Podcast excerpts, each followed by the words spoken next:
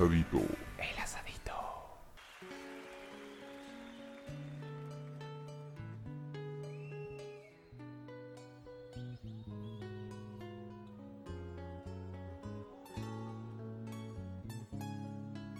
El mate no es una bebida. Bueno, sí, es un líquido y entra por la boca, pero no es una bebida. En este país nadie toma mate porque tenga sed. Es más bien una costumbre, como rascarse, como rascarse las bolas. El mate es exactamente lo contrario que la televisión. Te hace conversar si estás con alguien y te hace pensar cuando estás solo. Cuando llega alguien a tu casa, la primera frase es hola y la segunda, unos mate.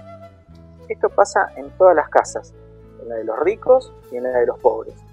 Pasa entre mujeres charlatanas y chismosas y pasa entre hombres serios o inmaduros como nosotros. Pasa entre los viejos de un geriátrico y entre adolescentes mientras estudian o se drogan, porque todos los adolescentes obviamente se drogan. Es lo único que comparten los padres y los hijos sin discutir ni echarse en cara. Entre peronistas, radicales, gorilas, de derecha, de izquierda, se van mate sin preguntar. En verano y en invierno. Es lo, es lo único en lo que nos parecemos las víctimas y los verdugos. Los buenos y los hijos de puta. Cuando tenés un hijo, que no es nuestro caso, o no es en mi caso, si es el de alguno de los chicos, le empezás a dar mate cuando te pide. Se lo das tibiecito, tibiecito, con mucho azúcar y se sienten grandes. Sentís un orgullo enorme cuando un chiquitito de tu sangre empieza a tomar mate. Se te sale el corazón del cuerpo. Después ellos, con los años, elegirán si lo van a tomar amargo, si lo van a tomar dulce, caliente, tereré, con cáscara de naranja, con yuyo, con uña de gato, con cáscara de limón, con lo que quieran ponerlo. Cuando conoces a alguien por primera vez, te tomas unos mates. La gente pregunta, cuando no hay confianza, obviamente, ¿querés dulce o amargo? Y la otra persona, cuando no hay confianza, responde, eh, lo que vos quieras, como tomes vos. Los teclados en Argentina tienen todas las teclas llenas de yerba. La yerba es lo único que hay siempre, en todas las casas. Siempre, con inflación, con hambre, con militares, con democracia, con cualquiera de las pestes COVID-19 y cualquier maldición que haya. Y si un día no hay yerba, vas a lo del vecino y te conviden, te prestas, seguro. La yerba no se le niega a nadie, no se mancha como la pelota. Este es el único país del mundo en donde la decisión de dejar de ser un chico y empezar a ser un hombre ocurre un día en particular. Ni los pantalones largos, ni la circuncisión, ni la menstruación, ni ir a la universidad, ni mudarte de tu casa, ni escaparte de tu viejo. Acá empezamos a ser grandes el día que tenemos la necesidad de tomar por primera vez unos mates solo, bien en soledad. No es casualidad, no es porque sí. El día que un chico pone la pava al fuego y toma su primer mate sin que haya nadie en casa, en ese minuto es que ha descubierto que tiene alma. O está muerto de miedo, o está muerto de amor, o algo le pasa, pero no es un día cualquiera como cualquier otro. Ninguno de nosotros, si nos ponemos a pensar y hagan la, prueba, ninguno nos acordamos la primera vez que tomamos mate solo. Pero seguramente fue un día muy importante para cada uno de nosotros. Dentro de cada uno de ustedes, el día que tomaron mate solo, hubo revolución. El sencillo mate es nada más y nada menos que una demostración de valores. Vamos a itemizar un poco todos los valores que creemos que nos transmite el mate. Es la solidaridad de bancar esos mates lavados porque la charla es buena. Porque cuando estás charlando de algo interesante o te importa o lo que sea, chupa bien un huevo si el mate está lavado o no. Porque es la charla y no el mate lo que importa. Es el respeto por los tiempos para hablar y escuchar. Vos aprovechás a escuchar mientras tomás y viceversa. Es la sinceridad para decir, hijo de puta, cambiar la yerba, o hijo de puta, no le pongas azúcar si tomas amargo, o hijo de puta, lo que sea. Es el compañerismo hecho momento, ya que siempre se comparte acompañando con alguien. Es la sensibilidad del agua hirviendo, que te lo caga, te lo lava en dos mates.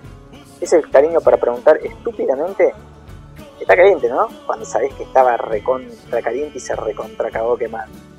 Es la modestia de quien ceba el mejor mate, el que le pone empeño, el que evita que se, la yerba se lave. Es la generosidad de dar hasta el final. O sea, no se termina hasta que no se termina la pava o hasta que el mate ya no está infumable. Es la hospitalidad de la invitación es la justicia de uno por otro, es la obligación de decir gracias, al menos una vez por día, cuando ya no podés tomar más. Es la actitud ética y franca y leal de encontrarse sin mayores pretensiones que solamente compartir. Este es un cuento que elegimos en el día de hoy de Hernán Casiari para, para empezar este nuevo programa del asadito, que es un programa hecho por amigos y si bien en este caso puntual eh, yo estoy tomando vino blanco como los borrachines, el piojo está tomando mate como los que están depresivos porque se lo ve con una cara depresiva, Nicolás está tomando cerveza, el otro Nicolás me parece que está tomando Fernet y Faca se está inyectando heroína, pero es el compartir entre todos nosotros. Así que arrancamos un nuevo programa del asadito, espero que nos acompañen. Y si bien seguimos todos en cuarentena, algunos más laxos que otros, eh, seguimos encerrados, pero compartiendo un poco lo que está ahora. Este, nada, como para arrancar a, charlar, eh, a mí la verdad que el tema del encierro me está pegando últimamente mal. O sea, yo encima tengo que trabajar en mi casa, así que estoy encerrado ya hace como 80 días, incluso 15 días antes que Alberto, nuestro amigo Alberto, ponga la cuarentena, ya estaba encerrado. Eh, pero ciertamente hace ya un par de semanas más que no tengo ganas de hacer nada. O sea, ya no tengo ganas ni de mirar Netflix, ni de trabajar, que es lo que menos, o sea, no tengo ni ganas de trabajar mal. Hay poco trabajo y aún así no tengo ni ganas de trabajar. Este, pero bueno, qué sé yo, ahora ya tomé medio litro de vino blanco, así que podemos hacer lo que quieran. ¿Cuál es, ¿Cuál es el récord de mates que han tomado en esta cuarentena por día? ¿Cuánto les dura la yerba a diferencia de lo que le duraba, por ejemplo, en verano. Tres mate. Eh, no, no sé, eh, lo que sí, hoy le decía a Nico, jamás en mi vida he consumido tanto mate. Pero ya, por ejemplo, yo llego a un horario en que tengo que tomar mate. A media mañana siempre hay que tomar mate, después de comer, 40 minutos después de comer, media hora después de comer, tengo que tomarme un mate. Pero ya llega un momento en que ya no lo, lo, tomo porque ya me llegó la hora de tomarlo. Pero ya estoy asqueado, no quiero hacer más nada. ¿El mate define a las personas? ¿Tiene un, contingente psicológico y social en las personas? Sí, sí, sí, a full. Para mí, es recontra define el mate. ¿Qué mate usás? ¿Cuánto, cómo se va la yerba? Todo te define.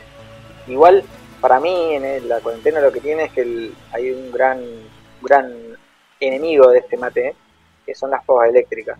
Las pavas eléctricas te cagan el agua. Pero igual, si vos las sabés controlar, te sacan un buenos mates. Porque no, ah. para mí no se calienta igual que con la pava, es muy difícil. Yo me acostumbré a que mi viejo ponía, calentaba una pava de mate, la metía en un termo, la volvía a llenar y ponía dos pavas más en el fuego y una en el bordecito del de la hornalla. Y tomaba mate de las 5 de la mañana más o menos hasta las 4 de la tarde. Entonces se terminaba una, agarraba la pava que estaba al bordecito, llenaba otro termo y así pa, pa, pa, pa, hasta que se le ocurría dejar de tomar mate alguna vez pero la pava eléctrica tenta un poco. Yo, comparto igual con vos, pero es una comodidad la pava eléctrica. Yo, igual yo también, yo en casa, por ejemplo, teníamos una pava eléctrica y la desaparecimos, no la usábamos. Eh, todo, porque en casa se toma eh, con la pava y pava de aluminio, es así. Nada de pico silbador, nada de esa boludez. Acá pava de aluminio con el piquito que sale finito. Porque se juntó mucho sarro, sale finito le pones una bolita dentro a la pava para que el sarro se vaya saliendo. para que te lo tomes. Claro, para, que, para que te lo comas. Bueno, la que yo tenía en casa tenía tanto sarro que ya salía un chorrito tan finito, era especial para cebar, porque no te era hierba. Pero tenía casi el tubo de la pava lleno de sarro. Es más, podía, con el de Gerardo, con la pava de Gerardo podía llevar adentro de la bombilla, podía llevar. De hecho, podías preparar una infusión en la pava y no, te la, te No, yo, yo, por ejemplo, yo tengo pava de, de acero. De, la pava, de las pavas pesadas de acero, tengo una pava esa. Y me gusta calentar en el fuego también. Pero, por ejemplo, hoy, ayer me parece que fue un cierto chispazo eh, con, con, mi compañera de, de, cuarentena. Sí, porque le dije, mira, vamos a hacer, porque empezamos a, separar la basura. Por lo menos lo orgánico lo tiro en un tarro. Entonces cuando lo fui a vaciar, el mate no se puede, si, está mal preparado el mate, no se puede vaciar bien. Si un mate está bien preparado, Pones la bombilla, lo agitas así y sale toda la yerba. Si está mal preparado, no sale, queda pelmazada en el fondo. Entonces le dije, hay dos opciones. O vacías el mate cuando lo terminas, o preparas bien el mate. Y ahí fue la, la discusión. ¿Y quién te dijo que vos preparás bien el mate? Yo creo que preparo bien el mate. El mate se echa la yerba, cada uno conoce su mate, hasta dónde se le pone. Hoy, cuando, cuando está contando, cuando está haciendo su relato, decía que por respeto uno pregunta, eh, tomás amargo dulce y otro por respeto contesta, eh, y no sé, como vos tomes, bueno, cuando uno por respeto también, cuando hasta dónde se llena el mate, Ah, ¿está bien ahí? Cuando no conoces el mate, ¿está bien? Sí, ahí está bien. No, échale un poquito más. Haces una huequitud de un lado, agitás, haces una huequitud y llenas con agua tibia esa huequitud. Una vez que se hinche la hierba ahí pones la bombilla, con la bombilla tapada, se pone, que llega hasta el fondo, y después cuando termina de calentar el agua, ahí empezás a tomar, lo llenás, lo completás y tomás. Consulta, ¿se consideran fundamentalistas del mate? O sea, hoy en día hay cosas que atentan contra la tradición del mate, por ejemplo, el mate santo, por ejemplo, Sí. los mates de plástico, por ejemplo, iba a decir lo mismo de la pava eléctrica, para mí eh, Tal no las cual. uso nunca, estoy medio en contra. Y por ejemplo, después podríamos hablar de una lucha, creo que va a haber, capaz que hay un 30% de la población argentina que le pone azúcar o algún yuyo que otro al mate. Pero, ¿cómo se consideran ustedes? Porque la verdad que yo he visto de todas las maneras de hacerte mate. ¿eh? Con Cada cosa, hasta con café, con leche, con... Eh, mate, mate de leche me decía mi abuela, y ahora estamos, acá lo toma mate de leche. Te hace, igual te, te moviliza un poco las tripas el mate leche. Pero eh, se acepta para los nenes por el mate leche. Pero después el mate no. Yo, yo en, mi, en mi caso es mate amargo. En mi mate intento que no le pongan azúcar. A mi mate tengo varios, pero siempre hay dos o tres que son los preferidos. Intento que no le pongan azúcar. Y hablando del mate santo, eh, puntualmente mate santo, me hincha las pelotas. Porque por ahí querés acomodar un poco la bombilla. Y se te cae la yerba cuando la querés mover. Le, le das así, va a mover y se te empieza a salir la yerba afuera. Es una porquería. A mí no me O te olvidás que tenés que poner eh, primero la, la, la bombilla y después la, la Ah, yerba. sí, me ha ¿Le ha pasado. pasado? Claro, pero el mate santo justo, o sea, la- yo nunca lo, no lo he usado, pero siempre cuando hay, por ejemplo, en la BT, siempre me olvido. Eh, tiene ese cosito abajo que no te permite. Ya está. Tenés que poner primero la bombilla. A ver, hay muchas cosas que atentan. La pava eléctrica, el mate santo, antes, las hierbas con uña de gato, con semen de ballena y todas esas cosas que le ponen, atentan contra el mate tradicional, eh, heterosexual, ortodoxo, que todos conocemos, eh, católico, apostólico romano, obviamente, pero se acepta, hoy por hoy se acepta todo. O sea, ¿por qué? Porque como escuchamos en el relato, la onda, la, la impronta del mate es la de compartir, y te ceban un mate lavado de mierda y te lo tomás igual, y te ceban un mate con yuyo diurético y te lo tomás igual, y lo calentás en la pava eléctrica y se te enseguida loca. Y no importa, o sea, ya hoy por hoy no importa nada de todo eso, lo que importa es el mate. Ahora, siempre tenés gente que en general no vamos a acusar porque este programa obviamente no tiene ningún partidismo, pero que son de extrema derecha, como nuestro amigo que toma el mate amargo, eh, en su mate, etcétera, etcétera, etcétera, son gente de derecha que obviamente tiene un Falcon verde que manejan orgullosamente todos los días, pero la impronta del mate es la de compartir. Hoy se acepta absolutamente todo. Algunos nos parece nuevo, no estamos deconstruidos para aceptarlo todo, yo lo acepto, ¿eh? Tomo mate de, de cualquier calaña, pero prefiero. Es más, te diría que hasta prefiero tomar mate solo. Eh, me gusta eh, eh, para compartir, obviamente, pero por ejemplo, bueno, después de, de haberle dicho que prepare bien el mate, le dije que no le iba a convidar. Me dice, ¿me das un mate? No, no te doy. Y bueno, ahí, ahí fue una, una escalada de, de violencia que derivó en, en una pelea. Nico, No, no, yo en mi caso, por ejemplo, no, yo no tengo muchos pro- problemas. Si viene alguien a mi casa, mi- conmigo, conmigo se toma mate amargo. No, pregunto directamente. Eh, para, para mí, después, el que si le ponen si le ponen azúcar al mate, no tengo problema. Tengo muchos problemas con el edulcorante. El edulcorante directamente no. En mi mate no. Eh, te exijo que si lo vas a tomar, al- inmediatamente lave la bombilla. Pero con respecto a, a compartir el mate, no. Eh, la verdad, no, para mí no es una tradición válida. Yo odio tomar mate con otra gente. Lo hago. No tengo problema. Pero yo me siento a tomar mate solo. Vos, ejemplo, vos sabés eh, yo no tengo ningún problema con el mate, pero o Claro. yo tengo un amigo que toma mate dulce. Yo con el mate no tengo problema. Tengo problema con la tradición del mate, de compartir el mate. De hecho, no tengo con to- de tomar mate con otro, tengo problemas de cebarle a otro. A mí me gusta cebar, yo odio cebar mate. ¿entendés? Bueno, Yo- a mí al revés, a mí me encanta cebar mate. Pará, yo cebo mate porque a mí me gusta el tomar mate.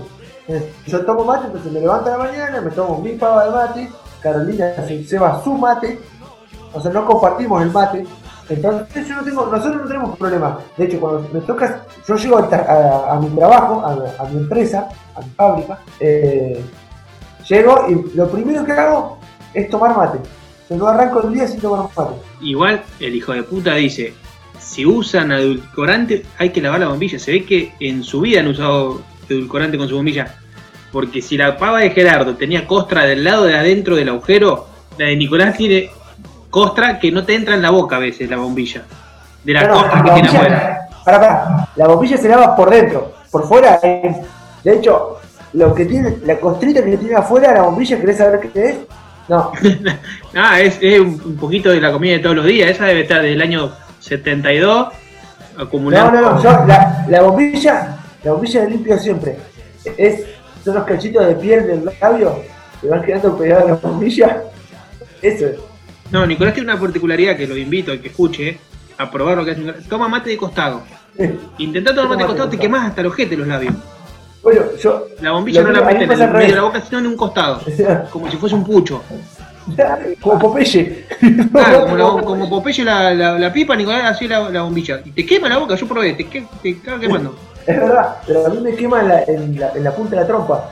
Claro, pero a él ya se le ha hecho al costado, de, de- los dos costados de la jeta, se le ha hecho un callo, como los boxeadores, ponele, viste que ya de tanto vendarse, de tanto golpearle, queda la mano mocha. Bueno, él tiene el- dos cicatrices gigantes, como el guasón, más o menos, y bueno, ya estaba acostumbrado a eso. De hecho, Nico tiene las paletas en un costado de la boca. Sí. están en el medio, están en un costado las paletas. De tan adaptado que está el mate. Este fue el hijo de puta del odontólogo que me tuvo. no, no, de tan desordenado que tengo el comedor, boludo, es increíble. Yo necesito un- una diseñadora de interiores para que me acomode eso. Y así se le han desordenado los dientes que se lo han atado con alambre para que no se sigan moviendo. Y una diseñadora de exteriores también. Epa, epa. Es vino blanco. Lo ¿Qué arma? ha hecho un maestro mayor de obras, Nico. No, fue un capataz. Un albañil medio mamado.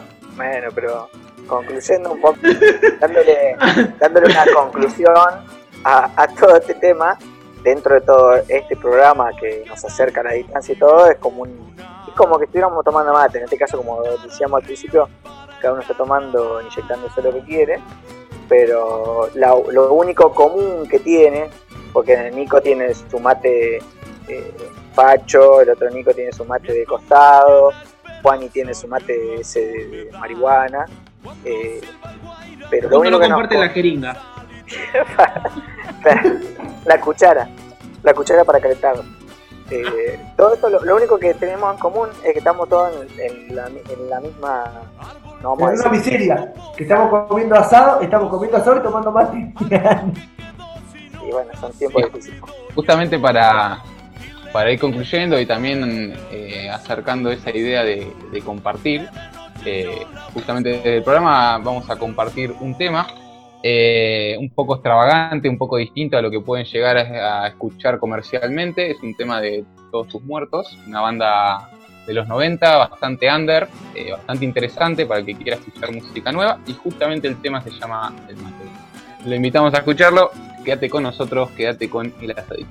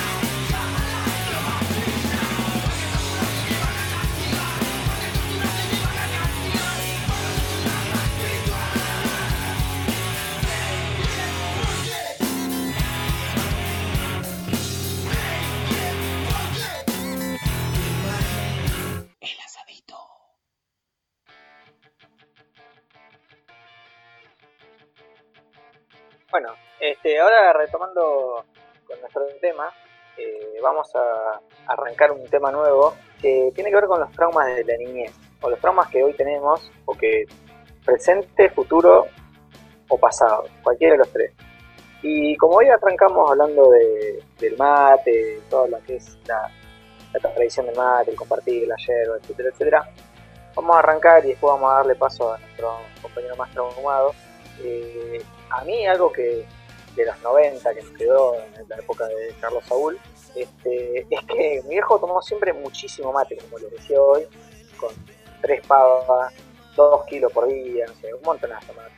Y bueno, en una época de los 90, bastante áspera, bastante complicada para muchos de nosotros, eh, lo que hacía era tomar tanto mate, pero la yerba que sacaba de los mates que cambiaba la guardaba, la ponía diario en una bolsa, la ponía arriba del capó del Falcon afuera a secar y con esa misma yerba hacían, eh, hacemos el mate cocido que tomábamos nosotros de desayuno.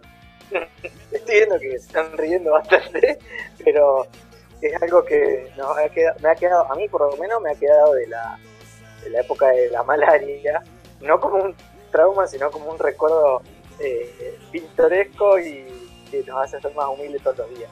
Pero así como ese, hay infinidades de traumas. No, vamos, no le pongamos trauma para no intentar a la gente que tiene trauma en serio, sino vamos a ponerle como eh, Claro. tópicos anecdóticos. Pero si hacían eso, claro, te odiaban. claro. Te podrían haber hecho un mate cocido antes y después tomaban mate. Porque el mate cocido gasta poquita yerba. Te odiaba, boludo. Te daban. Ah, igual. Gerardo es el símbolo de la resiliencia. Que puede haber contado eso. Y si se murió Sí, bueno. intoxicado por la tinta del diario el mate cocido, ya está. Tengo que decir Soy que inmune, inmune al coronavirus. Vos andá, vos andá, vos podrías ser enfermero en, en los pediátricos. El, el mate cocido hecho con yerba secada al sol arriba de los diarios, eh, ya les digo que tenía un gusto bastante amargo y que, y que obviamente creo que gastábamos más en azúcar para que tuviera gusto a algo como pero era como chupar un ojete más o menos. Había que sacar la pintura del Falcon también, porque eso también tenía sabor, el plomo. No, pero qué, qué linda época de los 90. Uno no se ha dado cuenta, pero nos ha dejado miles de anécdotas en los 90. Yo, por ejemplo, por ejemplo, yo no puedo a la noche, eh, no puedo comer fiambre. A ver, hoy el fiambre es un lujito, es un lujo. Antes ir a comprar 150 gramos de mortadela era como ir a comprar, no sé, caca de paloma. Era muy barata la mortadela. Hoy no, hoy es un lujo. Pero yo a la noche, por ejemplo, cuando mi papá me decía, voy a comprar los 150 gramos de mortadela, era porque no había plata en casa. Mirá, a la noche nos cenábamos eh, un sanguichito de mortadela o de picadillo de carne, ¿viste? con un café con leche. Yo café con leche o mate cocido a la noche, prefiero esa comida la paso largo. Antes, mirá, hablando del fiambre, Nico, venían unas ofertas de medio kilo de fiambre por 15 pesos, o un poco menos, no me acuerdo, depende del almacenero que, escribiera el pizarrón, que había fiambre que yo no sé si hoy siguen existiendo. Seguramente, pero bueno, uno ya, de, como decís vos, de tan asqueado que quedó de esa época, de los 90, que se ve que nos han marcado mucho a nosotros, eh, ya no se da el lujo o la desgracia de comprar queso de chancho, fiambrín, morcillón, salchichón primavera y una colita de paleta que tenía más grasa que algo rosa. No sé, yo creo que acá mi amigo Gerardo ha pasado por muchas de esas promos. Sí, sí, en esa época igual 15, do- 15 pesos no eran porque 15 pesos en esa época eran 15 dólares y 15 dólares hoy son como mil y pico de mango. O sea, era 1,50, 2,50 más o menos. Era medio kilo y vamos a hacerle el chivo, ya que está el mercadito de Brasil ahí en el coche de San Lorenzo.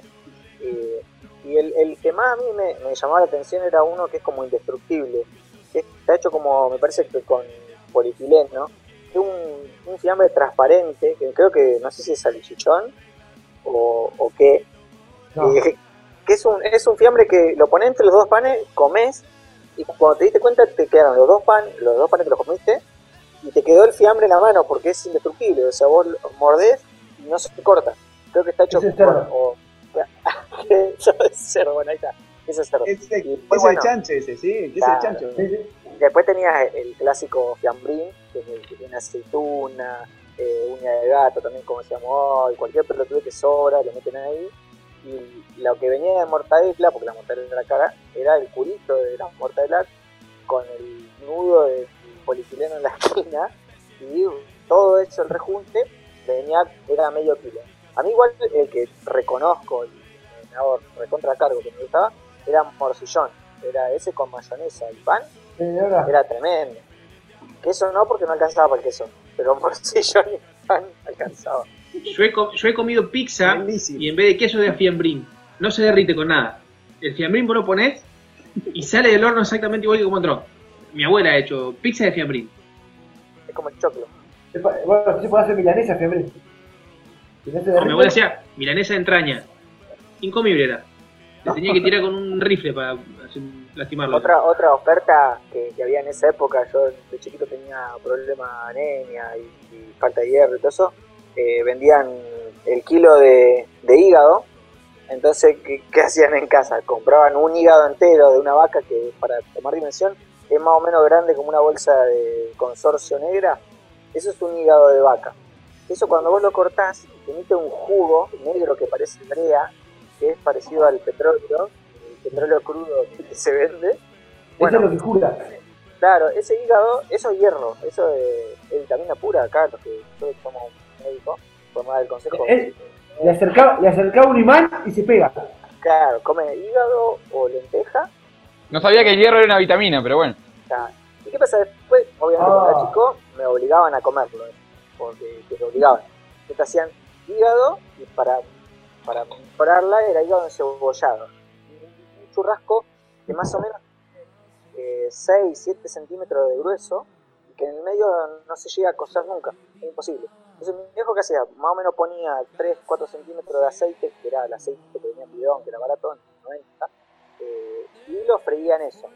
Y para, para, para culminarla, lo que hacía antes de, de arrancar a cocinar, me preguntaba si quería un huevo frito. Pero, obviamente, ¿quién no va a querer comer un huevo frito? Un manjar de los dioses. Pero lo freía en el mismo aceite que freía ese churrasco de hígado que destilaba petróleo. Entonces te quedaba un huevo frito con la, la yema amarilla y el resto negro, no era blanco. Entonces te comías un huevo frito con gusto a hígado, más el churrasco de hígado que si no te lo comías no te podías levantar la mesa. Vos, vos Gerardo, tenés que agradecer. Vos, la verdad, Gerardo, tenés que agradecer que no, no te cagaron a palo el pibe, ¿eh? Porque si no, hubiese no llegamos, no llegamos a esa hubiese, no, hubiese tenido una infancia de mierda. Eres el polaquito, vos. No, no. El Los bifes de hígado y las zapatillas cocidas con hilo choricero. Claro, Gerardo- caros en esa época. Era, era increíble, ¿eh? Gerardo. No, por eso te digo, Gerardo es, es- soy el ejemplo de resiliencia de los 90. Porque ahora, ingeniero, está bien parado, ¿viste? con una gata, que le camino por la espalda, es un montón de cosas lindas. Bueno, pero No, igual yo, por ejemplo, de los 90 no sé si es tanto, es más del 2000. Me acuerdo del, del trueque. El trueque que era arruinador Ah, de, de Falcon, eh, de Falcon Break. Cuando uno dice los 90, es 97, 98, 99, 2000, 2001, 2002. Eh, 2003, 2004, ya sí, va, hasta el época 2020 sí, duró más o menos. Cuando estábamos, cuando estábamos levantando cabeza, Hasta cuando la termine la pandemia. cuarentena. Claro, Bueno, todos dicen, que, todos dicen que los 90 terminan la cuarentena. Están estirando de a 15 días los 90. Creo que me acuerdo, por ejemplo, de, de- en mi casa, era el trueque y en el, en el diario, con la nueva provincia, venía el diario de los chicos. Y venían unos, de regalo, con el diario chico venían unos, unos cuentos, unos cuentitos, medio poronga, chiquititos, finitos. Y mi vieja los vendía por un crédito, me acuerdo, los vendía en el, trueque por un crédito, los que venían de regalo en el diario. Bueno, el, Club del Trueque igual, o no sé, yo desde el 97, 98 más o menos hasta el 2002, 2003 más o menos, eh, todos los días comíamos gracias al trueque. Igual mi ¿Un viejo no, no, no- era como un shopping, sí. No, te- no tenía venta, él lo que hacía era con la Rural Falcon, que entraban como 10 personas más o menos, hacía viajes. Viaje, tenía tu GNC que valía muy barato, y con eso cobraba crédito y ya en un momento empezó a cobrar crédito y algo de plata porque no podía ni cargar el GNC. Pero ponele, eh, al, al club de trueque iban muchísimas señoras, señoras Iba. A la estación de servicio y pagaba el playero con una taba de.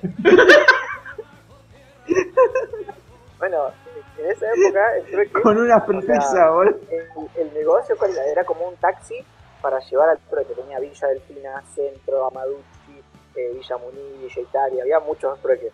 Entonces, ¿qué hacía? Llevaba a la señora, vamos a ponerle señora para no decir vieja. No, vieja, que pesaba. Nodos se llamaban, nodos. El promedio de peso, el promedio de peso era 110, 115 kilos más o menos. Más las bolsas con los productos que vendían. Entonces, el, el Falcon obviamente se la bancó hasta que no aguantó más. Tenía el elástico contravencido, los, amorti- los amortiguadores no existían, estaban reventados. Pero todavía bancaban los elásticos, que son de fierro. Entonces él casi aspiraba el- la puerta trasera de- del baúl, ahí ponían todas las bolsas la, la señora, y después llevaba como cuatro o cinco señoras por viaje, y llegaba un, era como un colectivo detonado, porque era el ray del piso como si hubiera planchado la rural, eh, y con eso hacía troque y después con eso traía comida. ¿no? Dos cosas, tu viejo fue un pionero, era como los que llevan ahora, los tours que llevan, te llevan a la salada, tu viejo era el de los tours de, de los nodos. Pero la, la- mejor, la mejor que escuché de, del club de trueque fue cambiar 20 prepizza por un ovejero alemán. Y no escuché una mejor que esa. Fue- era- si Pablo Lagarrigue escucha esto, que la cuente. No me acuerdo si era un ovejero animal, pero cambiaron 20 prepizza por un perro. Esa fue lo mejor que escuché del trueque. Eh, pues se comía, se comía piola en esa época. Yo me acuerdo canelones de la selga, mermelada. Bueno, tengo un conocido, un amigo que se compró la Play 1 con crédito. No, Mi hermana, mi hermana que, que escucha este programa también ha hecho mermelada y la vendió en el trueque. Pero yo, es más, creo que en mi casa, voy a mandar una foto al grupo, creo que en mi casa todavía están los libritos de la nueva provincia y decía, un crédito era uno y la C con las dos rayitas. Cotiza puesta. No, pero eh, mi mamá llegó a ser como coordinadora de, de uno de los nodos. Eh, corrupta. Claro, eh, eh, era como la, era como la, la, puntera. de- la, la, la puntera del dealer, ¿viste? Era la que organizaba los créditos ahí. No sé, no sé cómo fue eso. Era la que firmaba los créditos para que, para que sirvieran. eh, había créditos que servían solamente en algunos nodos, no te los podías llevar para Claro. otro porque porque no compraban, hasta que se armó algo federal ahí bajo las órdenes de General Rosas, de los créditos federales que eran tipo dólares porque eran verdecitos y amarillos, yo todavía no me Que se acuerdo. llamaron y Eh, Lenco. bueno, esos no, no, no, no, no, Ah, Nico, eso vinieron después, ya se está adelantando mucho. Este, y esos servían en varios nodos, pero había algunos que estaban peleados con, con el resto y hacían rancho aparte y no te dejaban entrar si no tenían los créditos de ellos. Sí, sí, había, había algunos nodos de, de Club del Trueque que eran ásperos, eran, tenías que ir. Primero que nada te cobraban peaje de, de crédito. Después, cuando si tenías los verdes, eh, que eran estos, hoy por hoy los verdes son los dólares para los pudientes. Pero si tenías los, los verdes, que eran los federales, eh, entraba en todos lados. Con eso olvidate, salía hecho un galán. Yo me acuerdo que siempre íbamos mucho al de Amaduchi, que está en, en la ciudad Fomento ahí, y el del centro era la Gloria. El centro era. no, El había- centro era shopping. Era como ir al el Walmart. centro Había de todo, había una Play. Nodo centro, decía. Lo- lo- Sí, no, o sea, algo que, que- Todavía conservo de esa época, lo que acá les mostré, es son 50 LECOP. Banco de la Nación Argentina, fiduciario del Fondo Fiduciario para el Desarrollo Provincial, letras de cancelación de obligaciones provinciales, LECOP. Tengo 50 LECOP, algún día capaz que me los cambian y vale algo. Tengo guardado en la billetera. No sabía ni quién está en el billete. Alberdi, Ah, pues lo leíste. Juan Bautista Alberdi. algo que pasaba mucho en los trueques era que te vendían cosas, supuestamente, fideos para el perro. A ver cómo terminabas comiendo fideos a la noche. Ah. Unos Mirá, bolsones de 50 kilos de fideos, viste, que no sabía de dónde venían. Eran bolsas de papa llenas con fideos. Eran todos fideos moñitos rotos. Yo lo cuento como una, yo lo cuento como una gracia esto, pero a mí me, me, me da. Esa época me, me di cuenta de que era una porquería muy grande. ¿viste? Como que empecé a entender como lo que había sido mi infancia. Eh, infancia y mi adolescencia, porque se ve que los 90 golpearon y golpearon para adelante. tío. Eh, pero me acuerdo una vez llegar a la casa de mi mamá, mi, mi viejo estaban divorciados, era una época fea, vivía esto, una época oscura. Ahí pone música de fondo. Eh, ahí va está Juan editando. Eh, en esa época, bueno, caigo y, y el, pre- el perro de mi mamá, que se llamaba Freddy, un perrito que ladraba mucho, un ladrador, eh, le había hecho un- una olla de, de arroz y era lo único que tenía y yo me comí la comida del perro. Eso, literalmente me comí la comida del perro. Pero bueno, pero ahora, ahora me pongo a pensar, ¿qué hijo? Ojalá mi mamá le va a escuchar el programa este, ¿entendés? Y yo la verdad le tengo que hacer un monumento a mi vieja porque le he hecho cada cosa. Me acuerdo, en esa época, viste, nos, nos juntábamos lo de mi mamá, mi vieja no tenía laburo, se había separado. Eh, voy a hacer catarsis. Eh, esto es mi forma de pedir perdón. Bueno, Caminamos se 10 había kilómetros por ir a la escuela. No íbamos a caballo. Eh, bueno, mi vieja no estaba nunca, estaba laburando. Y nosotros íbamos, yo iba a, mi a la casa de mi hija y compraba todos los días pastelito y un interclavo para mis amigos. Pastelito, una media docena de pastelito y una botella de interlavo. Un día mi mamá fue a lo de, a lo de Olga, que era el, el kiosco de al lado de mi casa, a pagar la cuenta, la cuenta corriente, como 10 lucas. Era todo pastelito y, acceso interlago. 10 mil dólares eran. 10 mil dólares más o menos. Estuvo más o menos hasta el, al- hasta el 2008 más o menos pagando la cuenta. Bueno, pero ponele, en esa época la cena, eran los fideos que decía recién Paca, eran fideos monitos triturados que no lo pueden vender, y, y milanesa de soja, por ejemplo, y mayonesa panacoa, ponele, que es como, no sé con qué está hecha, creo que está hecha con vinagre, no sé con qué, tiene un gusto horrible. Nah, nah, nah. Igual la fanacoa, yo no, no llegué a, comer fanacoa. Yo prefería no, que decirle a mi papá, no papi, gracias, este mes no compré mayonesa, le decía. Pero, Y el rayito de sol. claro, eso, para mí había peores. La rayita azul era peor. Y el queso, el queso rallado, La- que la- era, La rayita, la rayita, la rayita azul era crema pastelera más o menos. Así que imagínate. Eso comíamos lo de mi abuela, pero ya, no había necesidad, pero comíamos rayito de sol. Y se tomaba yerba Yeruti, que vendían los bolsones de 5 kilos de Yeruti. Igual tu abuela, los 90 me parece que los empezó en, el 2010. Claro. Ah, pero en esa época había marcas y, y productos que, que hoy obviamente la ANMAT lo de prohibir. Pero los bolsones de fideo, los bolsones de productos, los productos de limpieza para mí era el mismo producto y le ponían un poco de, De de agua. jugo, algo para cambiarle el color y te vendían uno rosa de detergente, uno amarillo de lavandina y de limpia de limpiapiso, pero era el mismo producto, más o menos el mismo producto. Ayer fui a comprar comida para el perro y, y vi, me, hizo- me acordé de eso. Bolsones de, de fideo para hacer guiso para los perros. yo quería decir, eh, yo igual no comparto esa época porque yo era muy chiquito. Eh, Ah, bueno, ah, ahí está. El El tipo tiene pudiente. Ah, no, olvidamos El de tipo decir, el tiene nació en 15 una años. época donde todo se puede, la- los proyectos se pueden llevar adelante. La única que me acuerdo de los 90, de chiquito, era el yogur Parmalat, que era la co- de vidrio venía, era la cosa más fea que, que he probado en mi vida, que, que ya venía cortado ese yogur. Vos eh, lo abría y ya venía cortado y además de eso ya te venía con requesón. Era la cosa más fea que han producido en este país. Es como, no, que voy a pero hay, de los 90. hay cosas peor, ponerle la leche caipal. La leche caipal Pa. duraba 30 horas más o menos, menos, 20, 20 horas poniendo, menos de un día. Y al otro día ya era suero y Suero. 12 centímetros de cosa blanca, y no sé qué era. Suero y ricota. O la tomás en el día o no sirve más. Tenía que venir en sachet de 250 centímetros cúbicos, ¿no? De litro, porque. Vendían- Como los juguitos, venían en sachet como los juguitos. La batías antes eh, de ponerla por las dudas.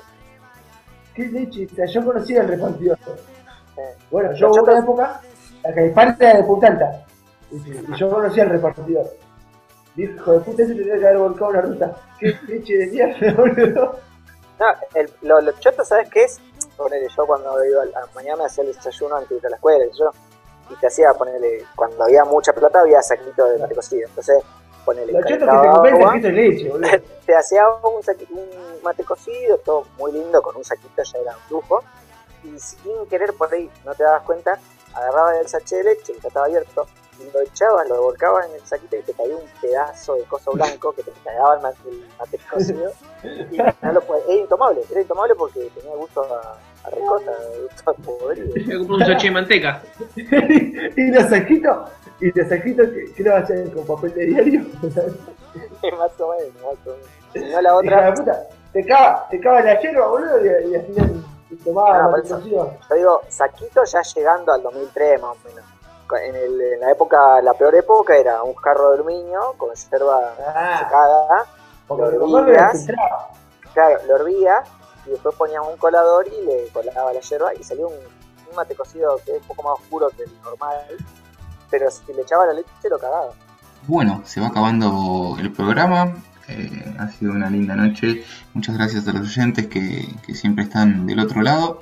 Como siempre nos vamos con la mejor música, en este caso también asociada al segmento eh, que tiene que ver con nuestro pasado, las cosas que hemos vivido en nuestra niñez, tanto felices como no.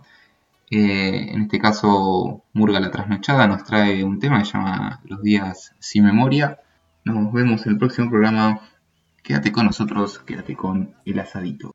¿Quién de acá se acuerda la primera vez que vi una murga cantando en un tablado?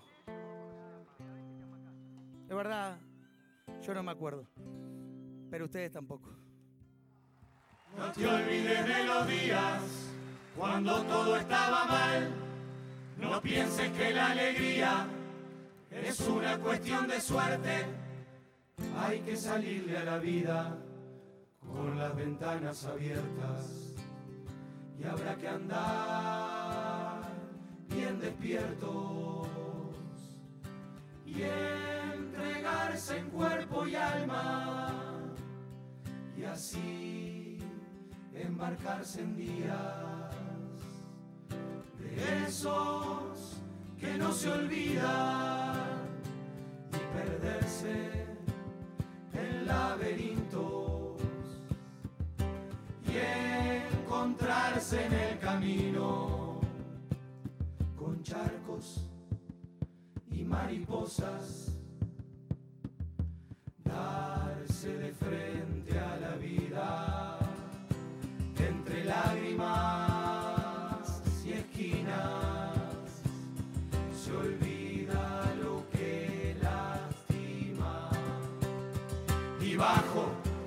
bajo la piel se anidan las heridas que andan dormidas. La